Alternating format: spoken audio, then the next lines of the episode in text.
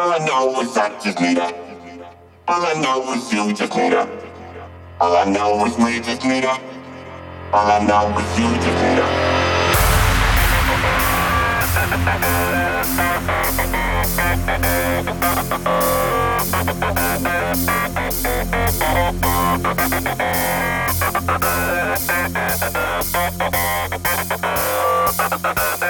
need.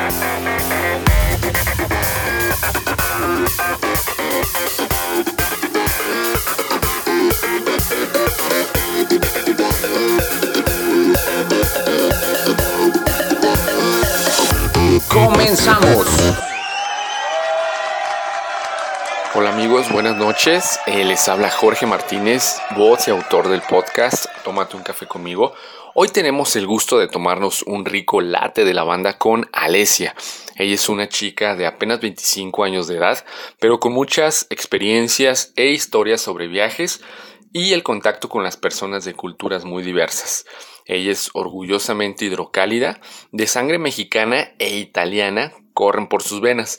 Ella es una chica súper simpática y agradable y es para mí un placer presentarles hoy este episodio. Sin más preámbulo, vamos a disfrutarlo. Hola amigos, pues eh, muy buenas noches. Estamos ya aquí con Alesia, ya vaya que después de varias citas eh, por ahí que habíamos agendado, el día de hoy se nos hace estar aquí con ella en, un café. Estamos en Tuesday and Fridays. Y este, bueno, un gusto estar aquí con ella y pues que nos haya regalado eh, este día, esta tarde, para poder platicar con ella y nos platique todas esas experiencias que tiene en los viajes y también pues con la fotografía. Ale, bienvenida. Muchas gracias por la invitación. Feliz de por fin podernos reunir. Sí, bien. ¿Quién es Alesia Ramponi? Danos una introducción, este, a qué te dedicas, qué es lo que haces. Este, igual también danos de una vez lo que son tus redes sociales para que igual la gente mientras nos escucha pues puede echar una ojeada ahí a lo que a tus fotos. Perfecto. Bueno, eh, mi nombre es Alesia Ramponi, soy licenciada en Relaciones Internacionales por el ITAM.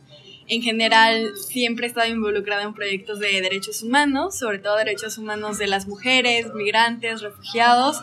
Y en pocas palabras, me gusta viajar, me gusta la fotografía y proyectos que tienen algún empoderamiento social. Excelente. Bien, recuerdo que investigando un poco, de, eh, checando qué era lo que hacías, eh, la fotografía, etcétera. Tienes un blog, ¿verdad? ok. ¿Dónde está el blog? ¿Cómo accedemos al blog y qué podemos encontrar en él?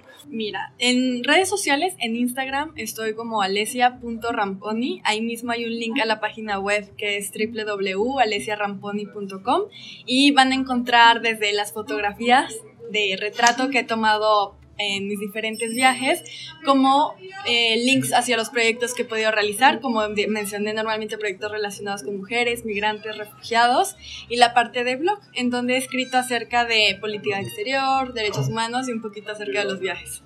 Excelente. Actualmente, ¿a qué te dedicas?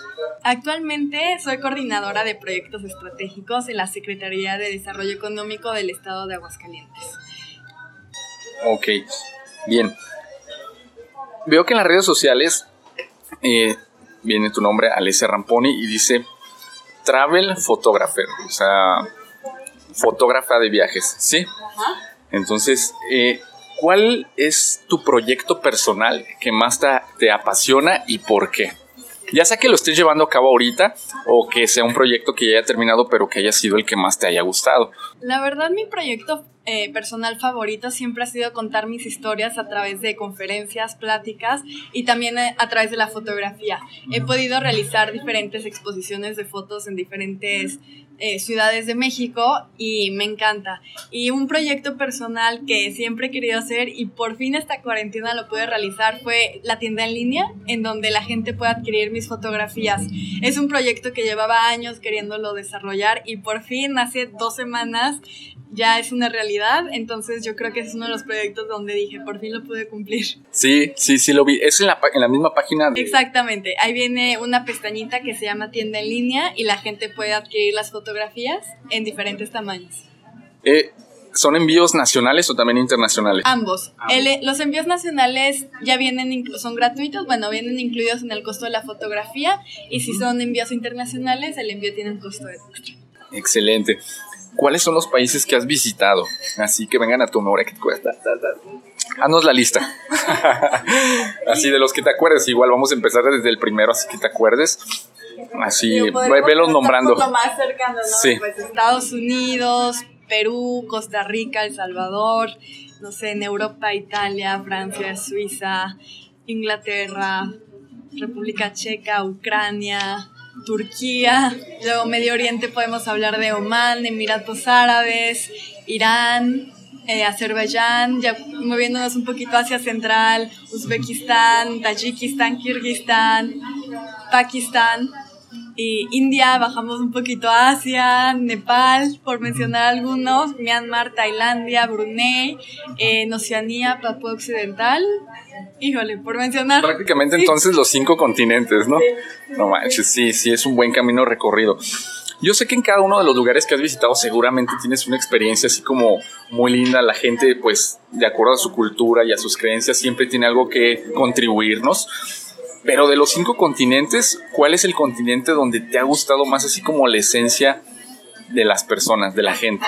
Así, por tu carácter, por ser tú, Alesia, ¿cuál es el lugar que más te ha gustado? Yo sé que todos tienen algo bonito y que no vas a querer descartar así como que, no, este lugar, pero realmente a ti, ¿cuál es el que más te ha gustado? ¿Cuál es el que más has disfrutado? Es difícil porque siempre me hacen esa pregunta, ¿no? Y claramente, como tú mencionas, no puedes escoger, todos los países tienen algo único, cada viaje es único, es diferente, pero definitivamente en mi experiencia, uno de mis países favoritos es Pakistán. Es un país que me llenó de un gran recibimiento, un país definitivamente que superó mis expectativas y yo creo que influye muchísimo los medios sociales, ¿no? Las redes. De repente piensas que es peligroso, que por ser un país musulmán vas a batallar y yo y no es turístico, realmente no es turístico y yo me maravillé por el trato de la gente, ¿no? Se llama Tierra de la Hospitalidad localmente y yo pude comprobarlo y además el plus de la comida, los paisajes, la arquitectura y yo me quedé fascinada. Por, sí, sí, sí es eso que tú comentas, importante. O sea, de acuerdo al marketing y lo que nos venden, realmente Pakistán no es un destino que consideremos turístico y a lo mejor por eso decimos no. Y realmente, si a mí me dijeras Pakistán, yo pienso a lo mejor guerra, o sea, yo pienso en, cosas, en todo, menos en que pueda ser un lugar que, que, quisiera visitar o que me gustaría visitar porque pienso que es un lugar peligroso, ¿no? Pero bueno, ya que tú estuviste ahí, este, realmente entonces no siempre lo que nos están vendiendo, pues sí, a través de las noticias, de los medios, es la realidad, ¿no? Dado que pues en ese lugar pues tú encontraste una experiencia pues muy chida, ¿no? Sí, totalmente diferente. Y yo creo que concuerdo, ¿no? A veces nos dejamos llevar con los destinos que están en moda y todo el mundo quiere ir a este lugar y todo el mundo quiere visitar tal lugar, pero realmente tenemos el mundo, ¿no? Y cuando cambias un poquito tu camino, te das cuenta que vas a descubrir lugares que nunca te hubieras imaginado solamente con darles la oportunidad. Claro. Pakistán, ahorita se me ocurre, ¿es, ¿es barato o caro Pakistán? Regalado. Sí, es muy Sí, claro. O sea, sí, yo, por ejemplo, cuando hablaba con mis amigos me decían, estás súper lejos, ¿cómo vas a ir sola? ¿Para qué necesidad de exponerte? Y yo decía, es que tú te vas a ir una semana a Cancún y yo voy a gastar lo que tú gastas una semana en Cancún, 20 días en Pakistán. Pero también es falta de conocimiento.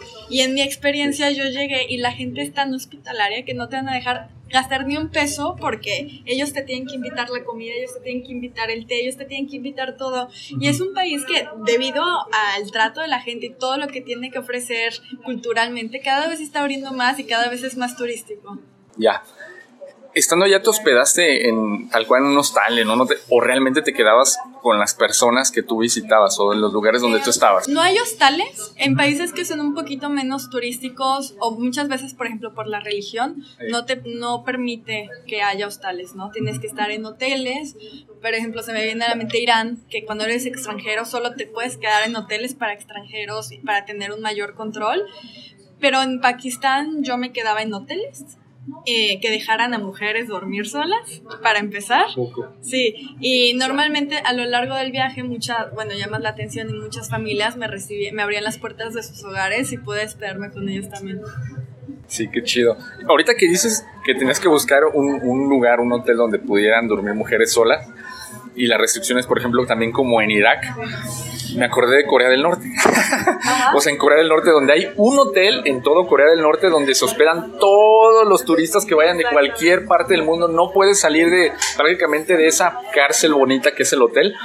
Este, y si sales tienes que contratar tu, tu recorrido turístico con cinco empresas, las cuales te van a llevar a los lugares, no puedes tomar fotografías a los militares, eh, un montón de restricciones y de cosas. Y como tú dices, bueno, a final de cuentas hay que respetar pues que así es, este, pero pues son experiencias que vale la pena. Sí, sí, Digo, sí, unas cosas por otras. Y yo creo que es muy poco lo que sacrificas a cambio de lo que ganas. A mí, a mí me pareció increíble que en Corea del Norte, por ejemplo, en las computadoras y esta cuestión, tú veías el, el sistema operativo, bueno, ya ves que están como que en contra del capitalismo, son socialistas, etcétera, y bueno, el sistema operativo era Windows.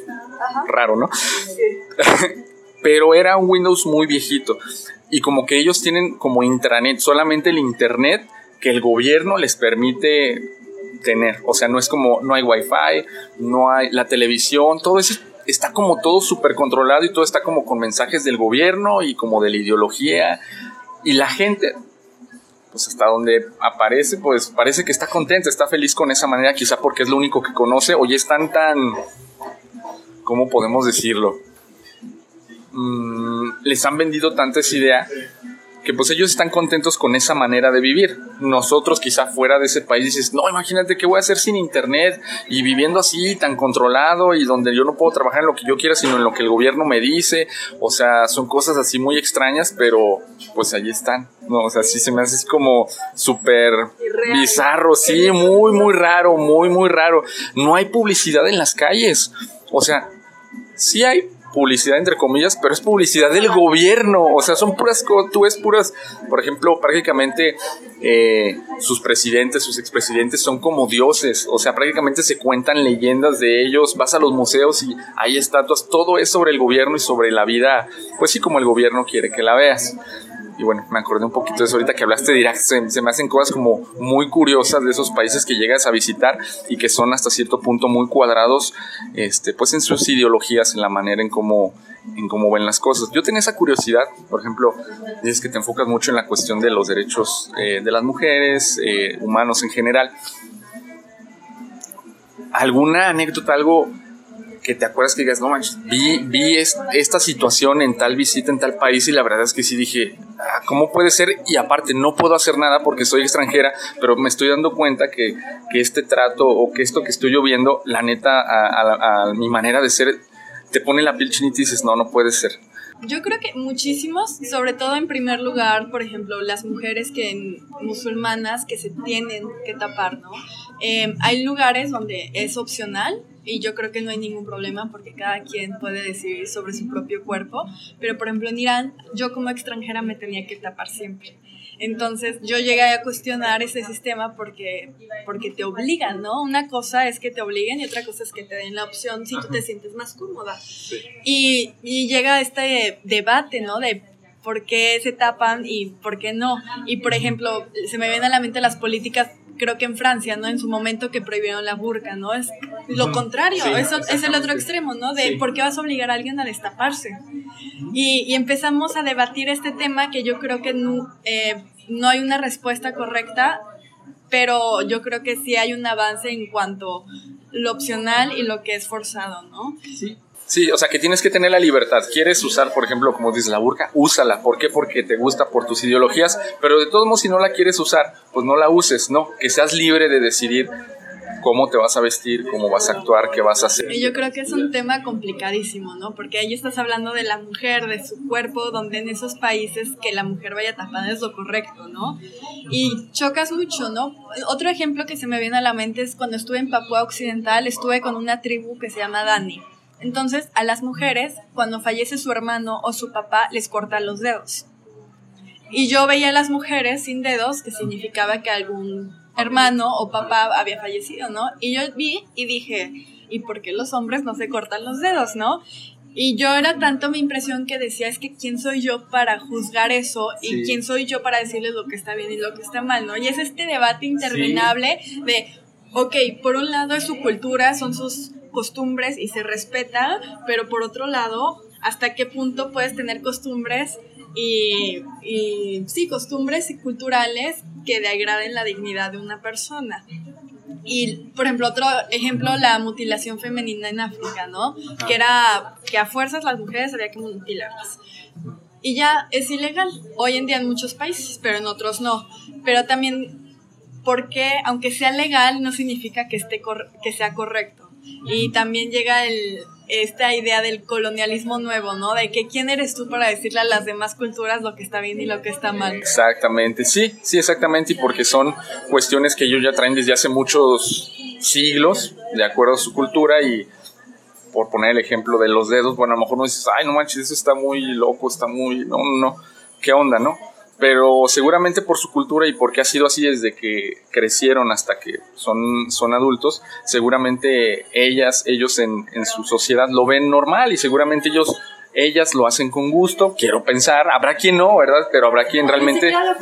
Exactamente. Y, que, y que así es, y ahora ahí está mi mano y, o sea, sí, sí, sí, es algo así como que no vamos a entrar en esos temas.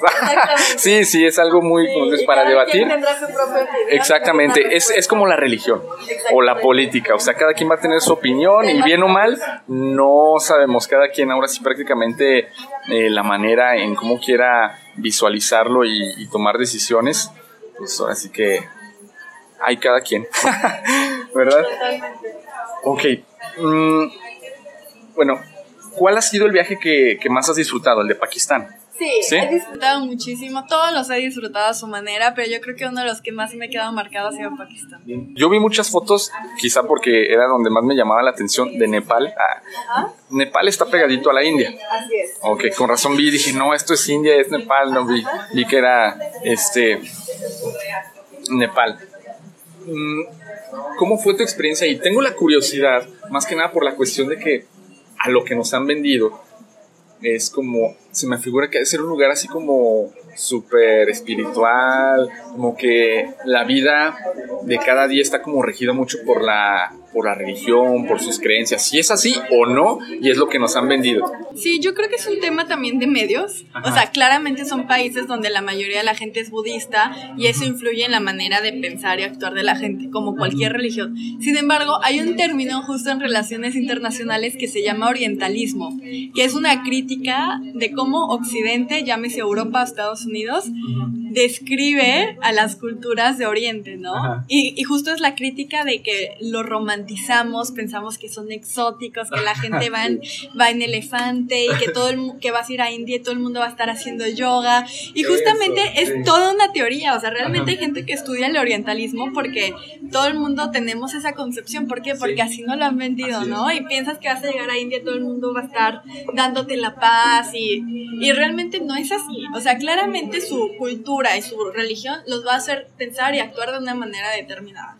Pero no necesariamente nos lo tienen que pintar, porque lo que conocemos son de los libros que han escrito occidentales.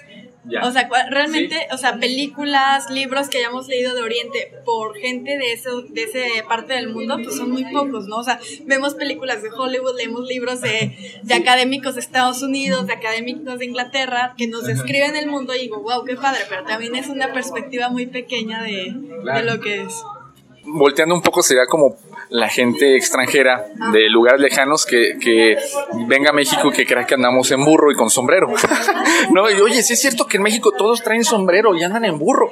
Sí, y, el narcotráfico, ¿no? Y el chapo y todo eso es lo que se va exportando cuando realmente eso es una mínima parte de lo, que, el, es el país, la cultura, etcétera.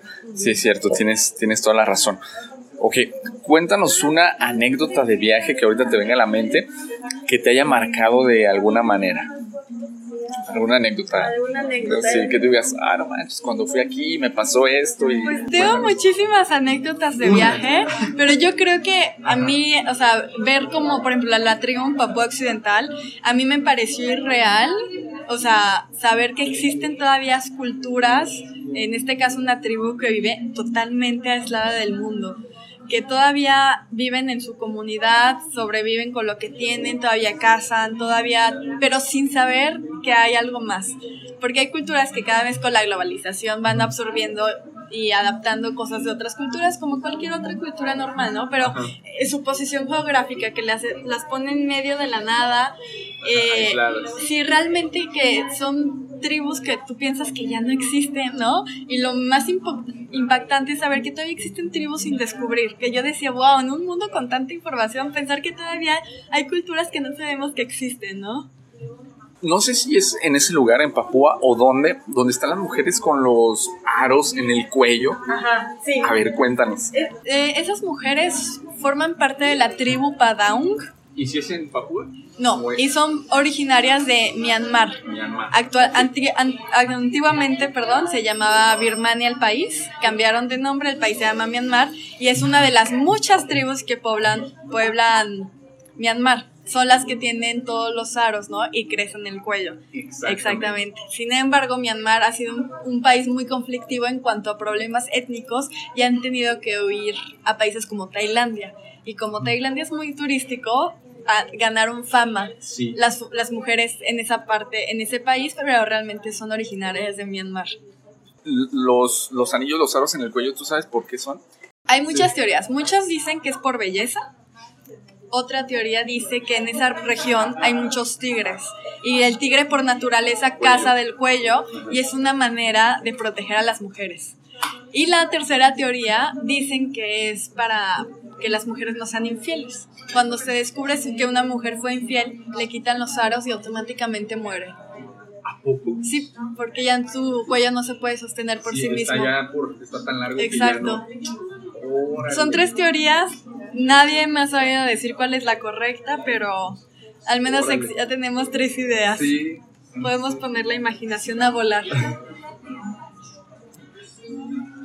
¿Cómo es la comunicación de los lugares que visitas cuando no hablas el idioma? Ya habíamos platicado ahorita un poquito y ya íbamos em, a, empezar a hablar de eso cuando dije, no, no, no, a ver, espera. Sí, ¿Cómo, cómo es? Porque si bien ahorita tú me dices, eh, no es tan cierto que tengas que hablar inglés porque en todos los demás países del mundo hablan inglés, no es así. Cada quien en su país habla como su idioma y pues quizá en lugares muy turísticos el inglés sea el idioma que se habla, pero hay esos lugares que no son tan turísticos donde la gente de los poblados no habla inglés, yo tengo esa inquietud, ¿cómo te comunicas con ellos? Yo creo que el idioma nunca debe de ser una barrera, ¿no? Existen otros tipos de idiomas, o sea, como el extraverbal, ¿no? No necesariamente tienes que hablar con la persona para darte a entender. Existen las señas, los gestos, o sea, yo creo que el que quiere siempre encuentra la manera de comunicarse y de darse a entender yo creo que como seres humanos hay algo que nos une y no necesitamos hablar el mismo idioma para podernos entender. Y lo que tú mencionabas, yo creo que es un mito tener que hablar inglés. Eh, para poder viajar. O sea, no necesitas saber inglés para poder ir a cualquier parte del mundo porque siempre vas a encontrar la manera de darte a entender y además en la mayoría de los países nadie te va a entender si les hablas inglés. Ok, entonces es como con señas o, o sea, no, no me imagino, de hecho yo dije, ¿ha de llevar traductor? no, realmente, o sea, hay muchos países, por ejemplo en Pakistán, fue colonia británica mucho tiempo. Entonces todavía encuentras mucha gente que te habla inglés.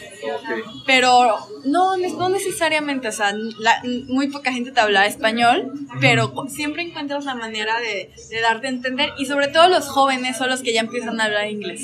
Entonces, exactamente. Su lengua nativa. Sí, totalmente. Y los jóvenes, por ser las nuevas generaciones, ya sea por la escuela o por el trabajo, te van a hablar inglés y es mucho más fácil encontrar algún tipo de, de traducción. Ok. Dinos cuáles son las cosas que no pueden faltar en tu equipaje cuando viajas. ¿Llevas muchas maletas? ¿Llevas poquitas? Mira, yo soy súper práctica para viajar. O sea, yo me puedo ir nada más con lo que traigo puesto y la cámara y nos vamos. Y depende mucho de la persona. Yo normal, bueno, por el destino de que es por los destinos que escojo y mis motivos por los cuales viajo, la verdad es que viajo súper ligera. Viajo con lo básico. ¿Qué es básico para mí? Pasaporte vigente, que mucha gente a veces no sabe que mínimo seis meses en cualquier país para viajar. Una visa en caso de que necesites entrar al país.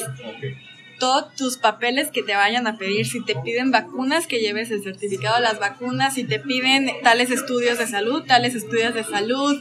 Eh, por ejemplo, para Pakistán me pedían estudios del VIH-Sida, ¿no? ¿Por qué? ¿Quién sabe? Para viajar a, a, Kenia me pedían la vacuna de la fiebre amarilla y la tienes que comprobar, te la tiene, o sea, requisitos por país, comprar, contar con toda la documentación. Y fuera de ello, yo siempre recomiendo llevar dólares o euros porque es la divisa que te van a aceptar en casi todas las partes del mundo. Si llevas pesos a un país, nadie te los va a aceptar. Y también siempre cargar efectivo porque no sabes si tu tarjeta de crédito va a funcionar allá. Y fuera de eso, bueno, la ropa según el clima. En el caso de las mujeres, conocer cuál es el código de vestimenta y un adaptador para que puedas cargar tu cámara y tu celular. Entonces, previo al viaje, como que si te das una idea de, bueno, en, en la página de, ¿cómo podemos decir? De, de, del exterior, de, ¿cómo le podemos llamar? ¿En qué página o dónde consigues toda esa información, por ejemplo, de lo que te van a pedir para entrar al país, como lo de las vacunas y todo eso? Casi siempre en la, en la página de Relaciones Exteriores, yo siempre trato de contactar a la Embajada de México en ese país y si no lo hubiera, algún blog de viaje de alguien que previamente haya viajado. Sí, porque es muy importante y a veces cuando son países no tan turísticos es muy poca la información que podemos tener. Ok. Cuando, por ejemplo, tú comentas, voy a ir a Pakistán, por poner ejemplo, ya te pusiste en contacto con la Embajada de México en Pakistán. Sí, o la Embajada de Pakistán en México. De Pakistán Más bien es al revés. Sí, depende. O sea, cuando por ejemplo, no hay embajada de México en Pakistán, en este caso, pero yo como necesitaba visa, tenía que acudir a la embajada de Pakistán en México para decirle, oye, ¿qué necesito para viajar a Pakistán? Y ellos te dicen tal, tal, tal y tal, y con eso te doy la visa. Y, y cambia de país en país. Por ejemplo, en Kenia me dijeron, no necesitas visa, pero cuando llegues te van a pedir esto y esto. Ah, ok, entonces como que te vas informando. Y si no hay embajada de ese país en México, puedes contactar a la embajada de ese país, por ejemplo en Estados Unidos, casi siempre tienen información. Exacto. Sí, porque imagínate llegar al país ya bien contentote y, oye, no, no lo traigo, no, pues vas para atrás. No, muchas veces ni siquiera te dejan subir al avión. O sea, desde ahí ya te, sí, o sea, no te dejan llegar allá para que te digan, no, pues te faltó esto, ¿verdad? Imagínate, luego toda la inversión para no poderte subir al avión una de tus pasiones, a lo que yo percibo y a lo que me has platicado, o sea, la fotografía. Si bien son los viajes, pero también las fotos, ¿no? ¿Qué encuentras tú en la fotografía? La fotografía para mí empezó como un hobby. Era cuando yo empecé a viajar tenía 16 años y no había redes sociales como lo conocemos ahorita, ¿no? Y era una manera de yo poderle a mi regreso mostrarle a mi familia y amigos lo que había visto en mis viajes fue como esa herramienta que encontré de estoy viendo esto pero no tengo manera de compartirlo, ¿cómo lo comparto? A través de la fotografía. Y ya con el tiempo pues ya tenemos fotos al momento y la compartimos por redes sociales, Facebook, WhatsApp, Instagram y todo el mundo lo ve, ¿no? Pero como yo empecé desde muy pequeña con eso, como que lo fui trabajando y me di cuenta que me encantaba retratar personas. Y justo fue cuando la gente me decía, no tienes fotos de paisajes, no tienes fotos de, de, la comida. Y yo, no, es que me encanta fotografiar personas. Y como que fue un hobby que fui desarrollando a manera totalmente personal, porque me, me, yo le decía a la gente, es que más allá de lo que ves, la, la arquitectura, de lo que comes, la gastronomía, los paisajes, yo creo que lo que le da sabor a los viajes es la gente, ¿no? Y la mejor manera de conocer una cultura es a través de las personas que la viven. Y me encantaba retratar a las personas y un día alguien me invitó a compartir mis fotografías me sentí fotos muy bonitas, compártelas y las compartí y a raíz de esa experiencia como que fueron surgiendo proyectos y otras oportunidades, pero o sea, realmente fue puro hobby y he hecho exposiciones y ahorita la tienda en línea son como cositas que poco a poco han ido creciendo sin querer, pero que me alegra que se estén dando tú como extranjera tomando fotos, no es lo mismo tomar foto de un paisaje que tú agarres el teléfono la tomas ya. ¿Por qué? Porque a mí se me hace que puede ser a veces y dependiendo del lugar y la cultura un tanto delicado agarrar la foto y querer fotografiar a las personas, porque a lo mejor no se prestan, porque así como que, oye, ¿por qué me vas a tomar una foto? A ver, espérate, ¿cómo manejas esa cuestión? Realmente a tu experiencia la gente como si nada se deja tomar las fotos o si es como que previamente, a ver, voy a tomar una fotografía o cómo es esa cuestión? Sí, es un poquito más complicado porque pues estás invadiendo el espacio de una persona, ¿no? Y yo me he perdido de millones de fotos que no he podido fotografiar porque no se da el momento y porque no se presta. Pero cuando se presta, tienes un segundo para no arruinarlo. Porque hasta no vas a poderlo poner de, ay, no, no me salió otra vez desde la luz. Sí, exactamente. O sea, como que es una cuestión de un segundo y ya. Yo creo que también me ha ayudado que el hecho de que sean países no tan turísticos, la gente no está acostumbrada a que la fotografíen, incluso hasta lo, disfrutan de verse eh, reflejados en una cámara, sobre todo a los niños les encanta. Pero yo creo que son cuestiones de momentos, ¿no? O sea, que coincidimos, este, se da, no es incómodo, todo bien y, y surge la fotografía. Y, y, pues yo creo que influye mucho de la persona que te transmite la foto, porque la fotografía la hace la persona, no yo que la estoy tomando. Sí, sí, sí. Sí, entonces, qué bueno que me aclara ese punto, porque yo dije, tal cual, a ver, esta fotografía está súper chida, no es así como en el set, a ver, eh, ponte así, a ver, señor, un poquito aquí. no, o sea, no, no es así. No es así, tal cual es como tú dices, se da el momento y tomas la, la, foto, así es como funciona la fotografía. Exactamente, por eso hay que tomar siempre como 50 para escoger una.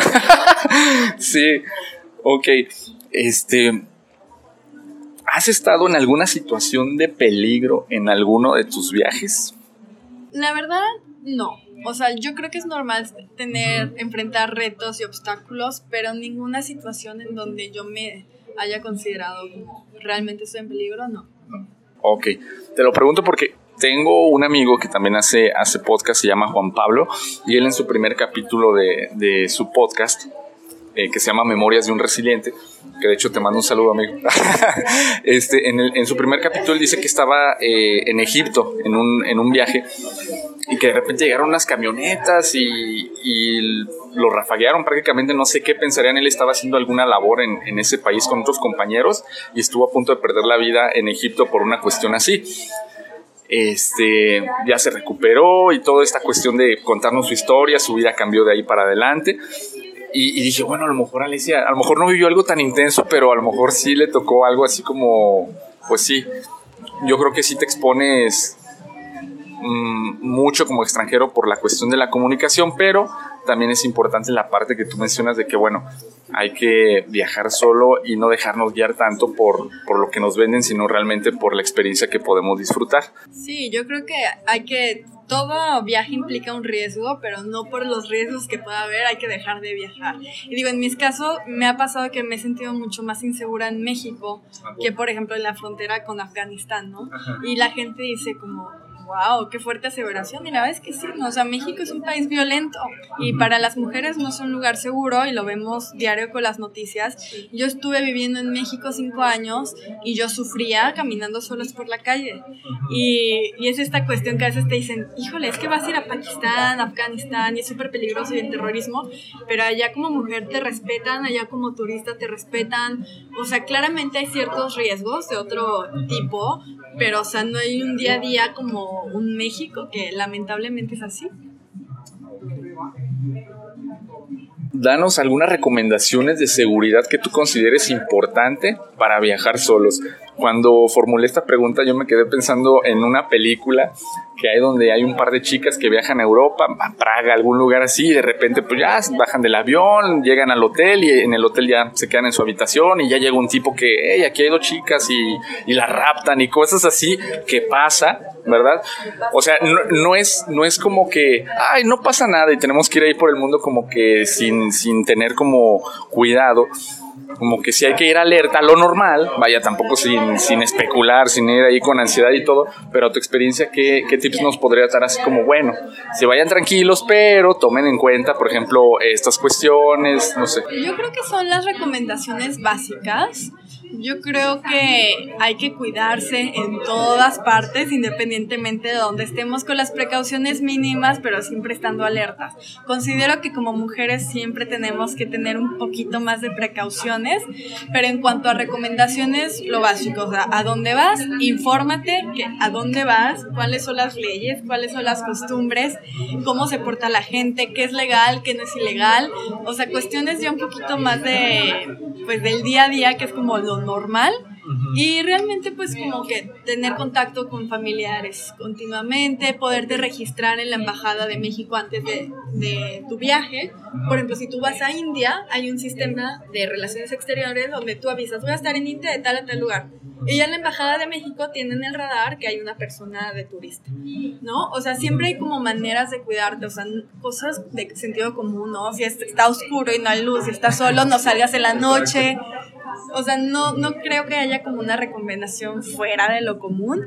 Como mujeres, pues nada más cuidar la vestimenta, eh, no salir tal vez tarde sola, o sea, cosas como que, que no haríamos tampoco en casa. ¿Hay alguna regla ahorita que dijiste, bueno, las leyes de cada país que tú digas, y la neta sí rompí esta regla, yo no sabía que era una ley, que era una realidad, después me dijeron, oye, eso no se podía hacer y lo hiciste, pero bueno. Pues varía mucho, ¿no? O sea, por ejemplo, en Uzbekistán me acuerdo que creo que había una medicina que aquí en México, o sea, tipo paracetamol, que para nosotros es de uso diario, y en ese país es súper ilegal. Entonces, si tú no sabes, tú puedes llevar paracetamol en tu mochila y eso ya es súper ilegal. Pues.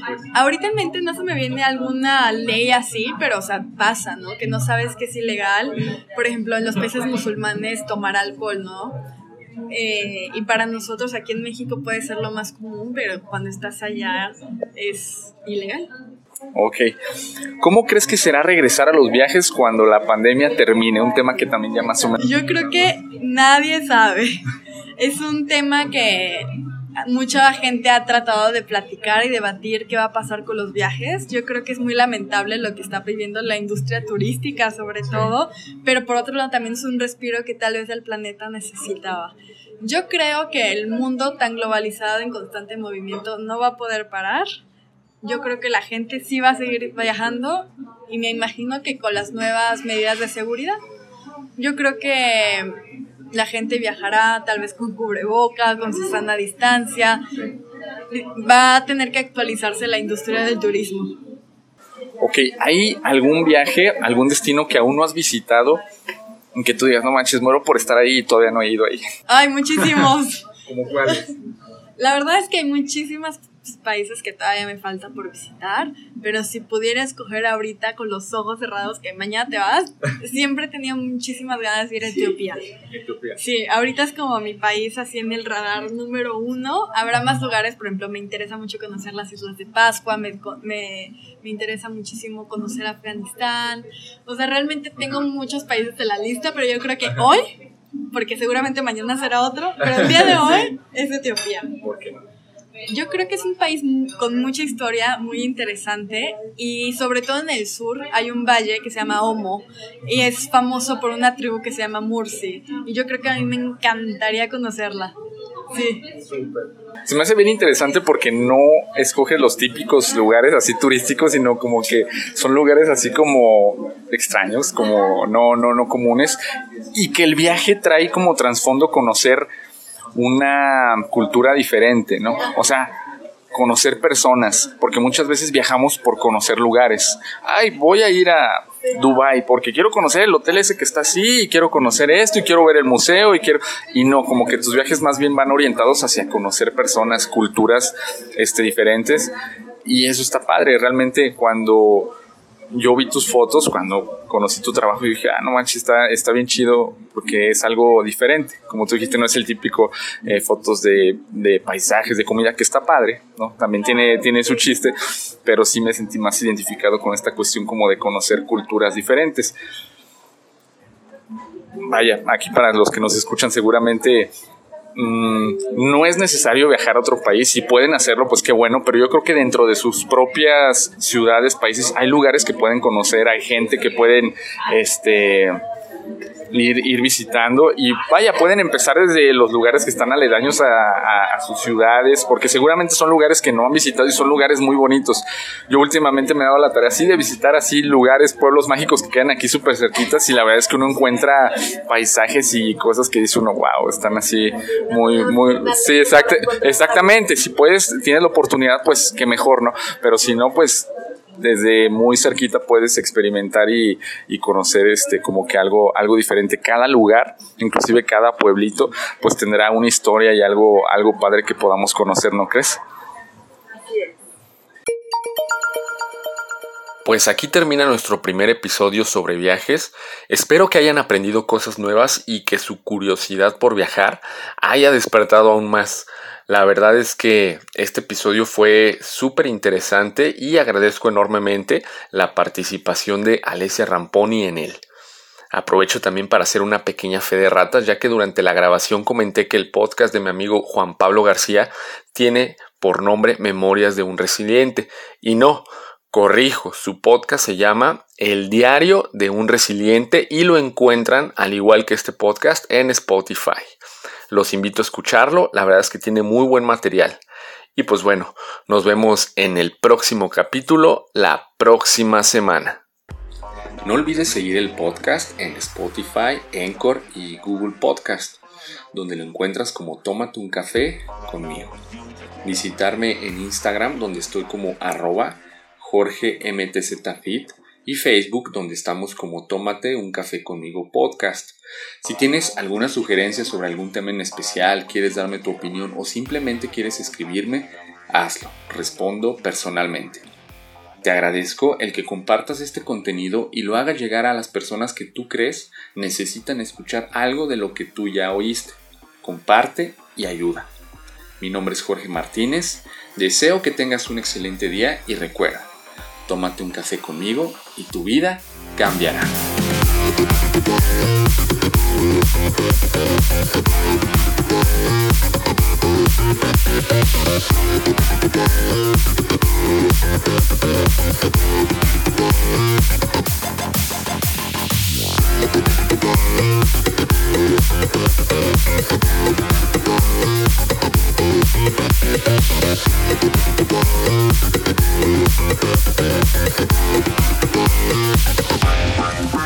Bye.